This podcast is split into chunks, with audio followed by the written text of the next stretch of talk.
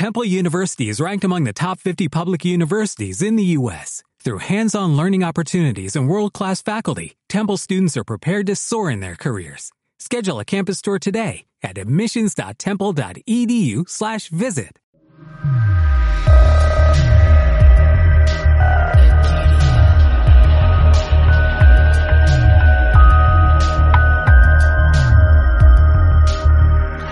Bienvenidos sean todos al podcast de Kiria, la comunidad de ocultismo más grande de habla hispana. Yo soy Tutankatot y en esta ocasión les voy a hablar sobre los rituales. ¿Qué no se debe hacer con los rituales o durante los rituales?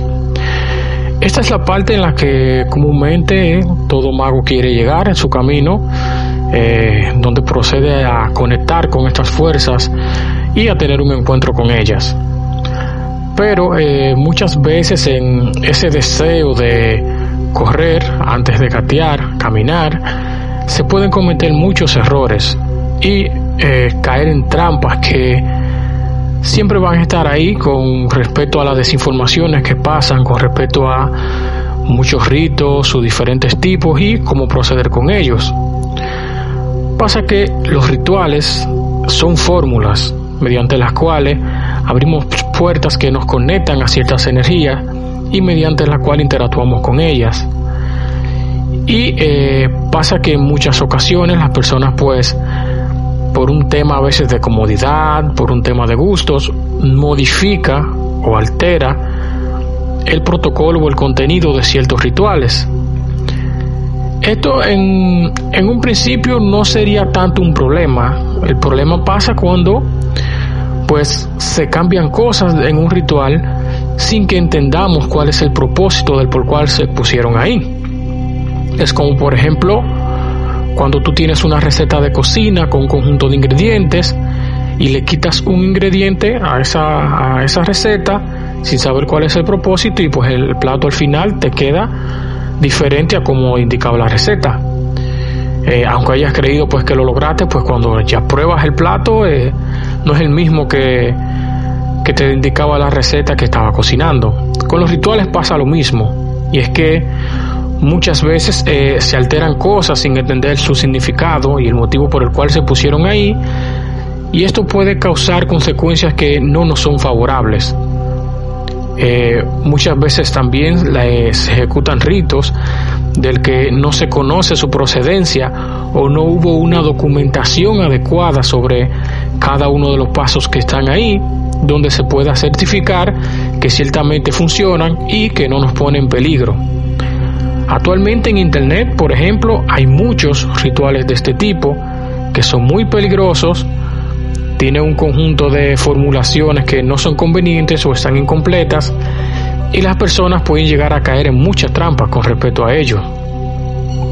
Lo primero que siempre, por ejemplo, deben tomar en cuenta antes de ejecutar cualquier rito es el propósito del mismo, qué finalidad tienen y que vayan a entrar con él con una mente clara, pero deben siempre en toda en todo momento asegurarse de ver qué protección ofrece el proceso durante mientras se está ejecutando.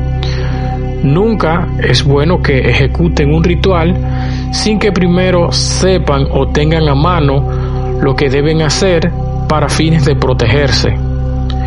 Pero antes de ejecutar el ritual también deben asegurarse de que el ambiente donde lo están ejecutando esté limpio de cualquier tipo de energía. Para eso, por ejemplo, existe un conjunto de diferentes sistemas, ejecutan un conjunto de preparación previa al ritual, que es donde hacen una limpieza. Luego pasan a la ejecución del rito, y durante este o antes, eh, dependiendo del sistema, claro está, se invocan las fuerzas que conllevan a la protección del ejecutante antes de pasar a la acción del propósito del ritual. Por ejemplo, en órdenes como la Golden Dawn y, muchas otras llegadas a ella, utilizan lo que se conoce como la secuencia del neófito, que son un conjunto de rituales que incluyen la cruz cabalística, el ritual menor del pentagrama, del hexagrama, etcétera, cuyo propósito es limpiar la zona, y al mismo tiempo proteger al mago durante la ejecución. Luego de esto pasan a la parte ya donde invocan estas energías y ya la zona está limpia y ellos están protegidos. Entonces, aquí hay un punto importante a tomar en cuenta.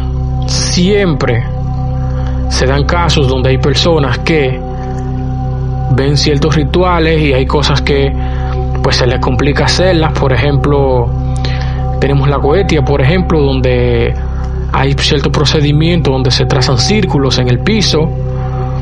Hay personas que esto puede parecerle, por ejemplo, muy difícil y deciden cambiarlo por otro. Y no hay tanto un problema en cambiarlo, el problema estaría más bien en por qué lo estás cambiando. Si no sabes el propósito de algo durante un ritual, no es buena idea que lo cambies. Principalmente porque a veces se retiran elementos cuya finalidad es la de protegerte durante el proceso. Entonces te queda a merced de fuerzas que tú no controlas y esto puede causarte graves problemas, como le voy a indicar más adelante. Eh, si vas a alterar cualquier fórmula de un ritual, tienes que saber cuál estás retirando y que la que vas a agregar vaya en la misma línea de lo que estás haciendo o cumpla el mismo propósito. Por ejemplo, si tú vas a hacer un ritual eh, para invocar cierta entidad y en ese procedimiento hay que dibujar un círculo, invocar ciertas inteligencias para que te protejan, y decides, bueno, cambiarlo por otra cosa, debes asegurarte de que lo que vas a invocar para que te proteja lo que vas a hacer vaya en la misma línea o tenga la misma potencia para protegerte. En este caso, por ejemplo, yo conozco personas que lo que hacen es lo siguiente. Si bien no dibujan el círculo y la fórmula los caracteres en el piso y las invocaciones que conlleva este, lo que hacen es que hacen una invocación a inteligencias solares y le encargan a estas inteligencias su protección durante el proceso. Como pueden escuchar, o sea, se está cambiando una parte del ritual y se está colocando otra pero que tiene una potencia poderosa para hacer lo que se supone que debía ser lo que tú moviste. El error que no debemos cometer en esta parte es que pienses, por ejemplo, que si bien no vas a hacer ninguna de las que te mencioné, puedes colocar una vela aromatizada empapada de cierto aceite porque te comentaron que tiene propiedades para dejar malos espíritus y piensas que esto te va a servir y no es así. Eso es un peligro muy grave y es un error muy grave que se suele cometer también.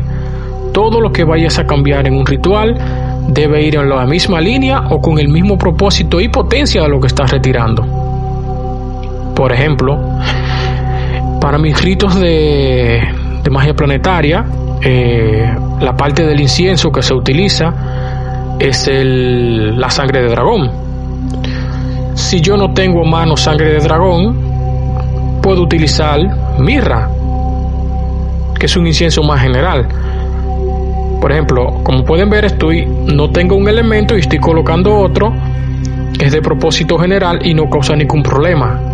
Lo que yo no debo hacer es colocar un elemento porque a mí me guste. Por ejemplo, eh, digamos que a mí me gusta el incienso de Pachulí, pero el rito que voy a hacer es con las fuerzas del planeta Marte. Resulta que el pachulí es utilizado para ritos con Saturno. Como pueden ver, obviamente, son energías muy diferentes y que no van en la misma línea. Por lo tanto, no es una cuestión de qué incienso a mí me guste, sino de cuál, por ejemplo, vaya en la línea del trabajo que estoy haciendo y si no ven esa línea, que sea algo de uso o propósito general. Como por ejemplo pasa con la mirra. No puedo usar pachulí porque me guste, porque con estas energías es que se trabajan las de Saturno, con este tipo de incienso. Siempre, por ejemplo, también es importante que la fuente de cualquier rito que vean busquen la mayor cantidad de información que puedan, comentarios de las personas, experiencias que han tenido, y siempre validar que todo el proceso de ejecución tenga un hilo conductor que permite entender lo que se está haciendo, nunca, nunca deben ejecutar un ritual en el que ustedes no sepan qué hace cada elemento.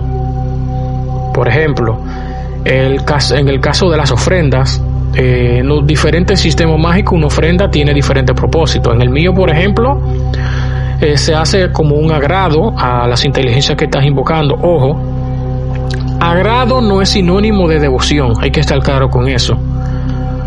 Por ejemplo, eh, tú invitas a una persona a tu casa y le brindas un café, le brindas un, jugo. No estás haciendo por adoración, lo estás haciendo por un tema de cortesía y, y de tratar bien a esas personas, son tus invitados. Mi sistema tiene ese, ese propósito. Hay otros, por ejemplo, donde la ofrenda comúnmente viene siendo una forma de intercambio. Por ejemplo, invocas a X inteligencia, le estás demandando algo y ella pues te demanda otra cosa y, lo, y ahí en ese caso, en ese tipo de sistema, la ofrenda viene siendo ese tipo de trueque que haces con, esa inteligencia. Eso dependerá, claro, de en qué sistema se trabaja. En el mío, pues es como les indiqué. Es otro tema que también deben tener muy en cuenta y manejar. Si un rito lleva ofrenda, deben saber exactamente por qué y cuál es el propósito de la ofrenda. En mi caso, por ejemplo, si no tengo algo en momento que ofrendar, puedo ejecutar el ritual sin problemas. Sin ningún problema lo puedo ejecutar porque, como les indiqué, no es algo en busca de un trueque, es más bien un agrado, como cuando invitas a una persona a tu casa. Pero obviamente si yo, eh, que es muy importante tener en cuenta, le indico a ellos que en mi próximo rito les voy a ofrendar tal cosa, es bueno que eh, cumplas con eso. Lo mismo pasa, por ejemplo, en rituales en otros sistemas. Es importante que nunca prometan nada que no vayan a cumplir, si la inteligencia lo demanda o ustedes se lo prometen. Porque obviamente, al igual como pasa con nosotros, no nos sentimos bien si nos prometen algo y nos fallan. O sea, deben saber si van a retirar la ofrenda y no la van a poner, deben saber si es la ofrenda en ese en su sistema y en ese rito que van a ejecutar es por agrado, como invitados, o una especie de trueque mediante el cual la inteligencia quiere colaborar. Deben tener eso claro. Deben saber también cuáles elementos van orientados a protegerlos a ustedes durante el proceso y cuál es la etapa de apertura y la de cierre. ¿Por qué? Porque obviamente si ejecutas un ritual y no haces un cierre adecuado, dejas esas energías en tu casa y obviamente pueden causarte problemas. Por ejemplo, digamos que yo hago una invocación de elemento tierra a los elementales gnomos, por ejemplo, y no hago un cierre al final, se quedan de este lado y como este no es su plano, pues obviamente van a empezar a causarte estragos en la casa cosas que se te pierden, cosas que se caen, porque obviamente no están en su plano o en su elemento y quieren volver. Entonces siempre deben tener en cuenta eso. Uno, limpieza previa. Dos, los elementos de protección antes de invocar. Uno, apertura, cierre y en el caso de cual sea su sistema, pues la ofrenda. Si es de agrado, o si es de intercambio, un trueque que en su, tu sistema de inteligencia eh, te pida, por ejemplo, que alcohol, tabaco, no sé. Eso dependerá, cada sistema esto depende. Y que siempre tenga eso en mente. Y también evitar siempre eh, las promesas que no vayas a cumplir. Otro tema muy importante también, pues es el estado de ánimo. El estado de ánimo durante un ritual es muy importante.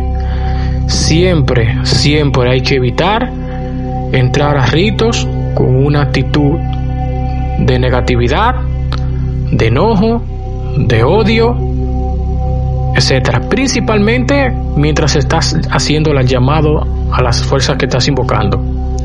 O cuando estás haciendo tu declaración de intención de, de qué es lo que deseas pero sobre todo la actitud durante el proceso debe ser no de devoción hacia las inteligencias que invocaste, debe ser con voluntad y autoridad, pero esto no quiere decir que sea con irrespeto,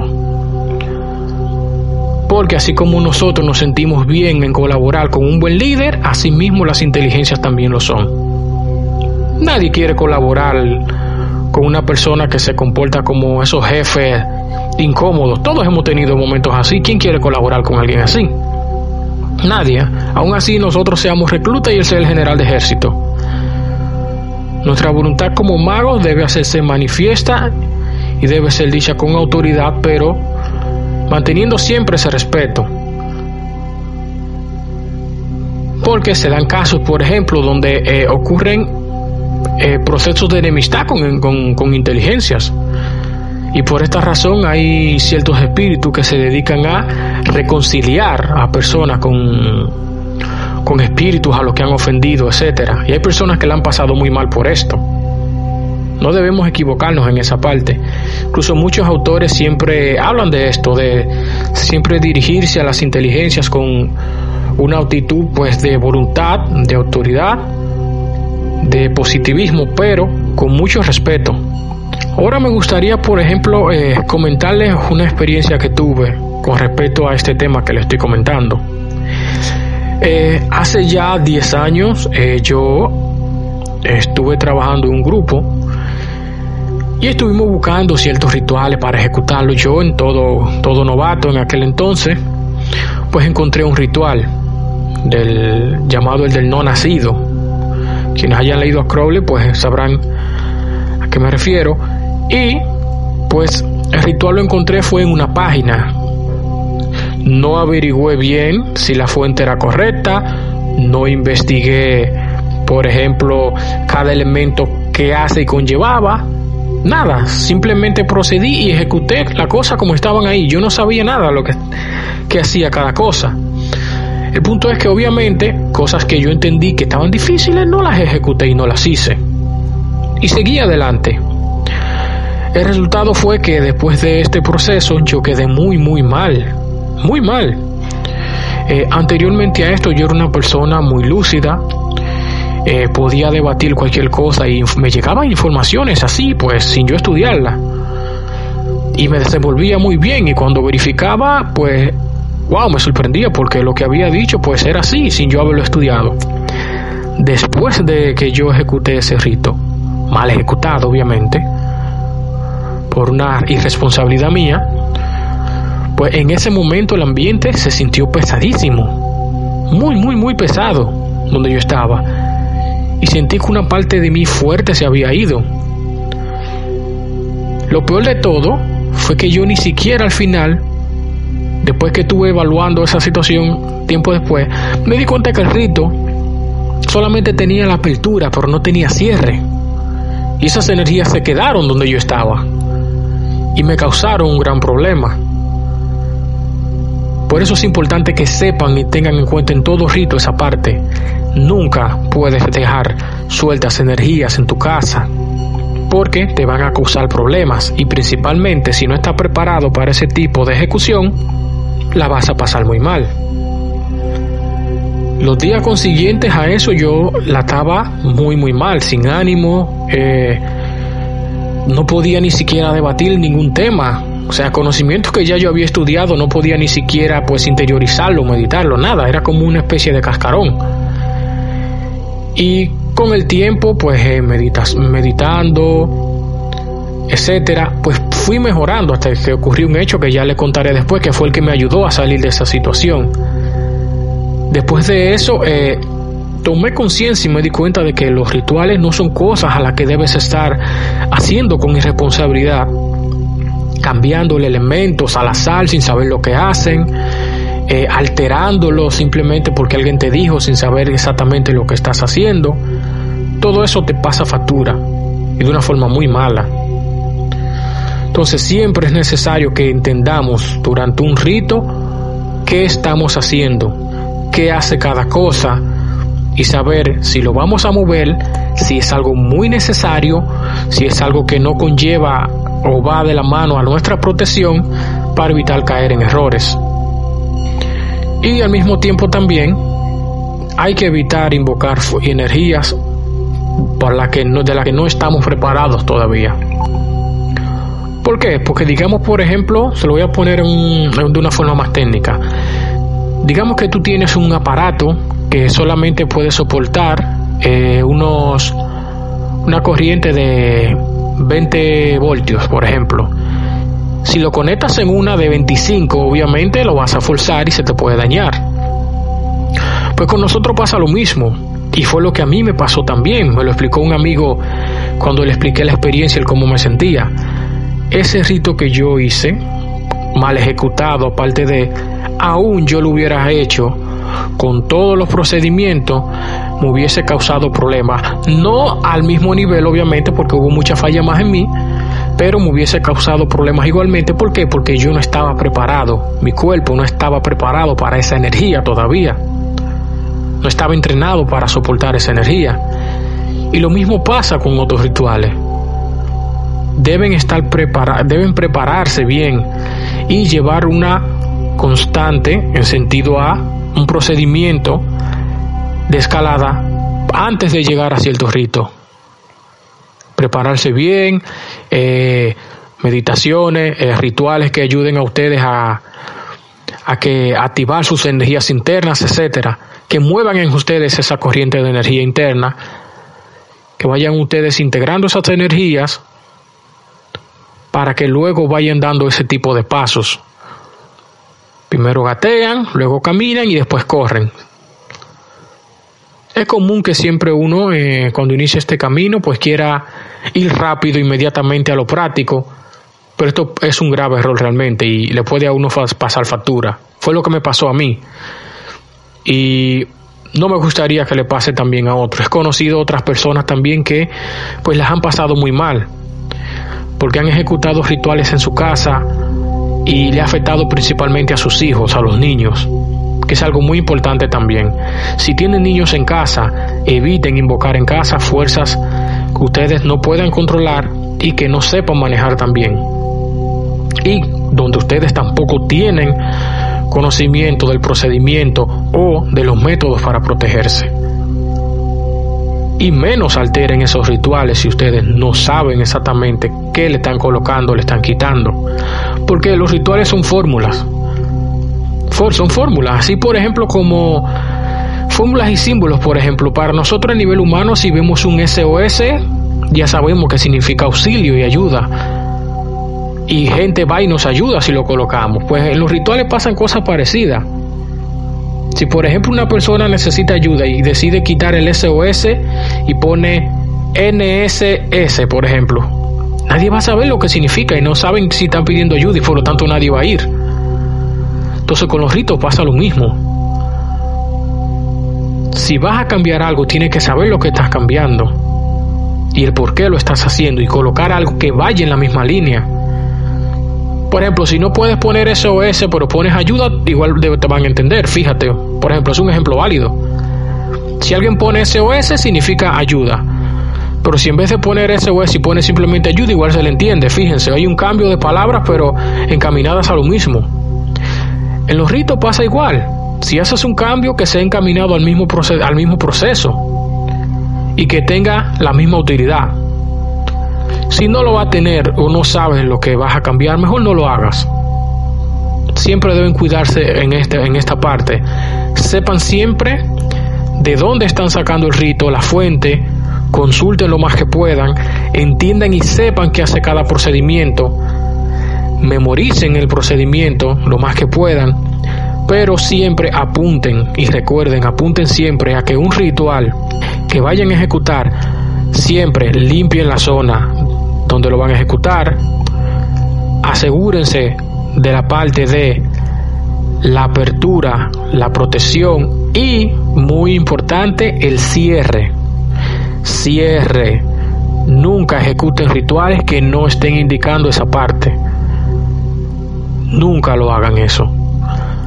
Eh, más adelante podemos, eh, podremos estar indicando ya otros tips Muchísimas gracias por su atención. Espero que haya sido de su agrado. Un fuerte abrazo para todos. Hasta la próxima.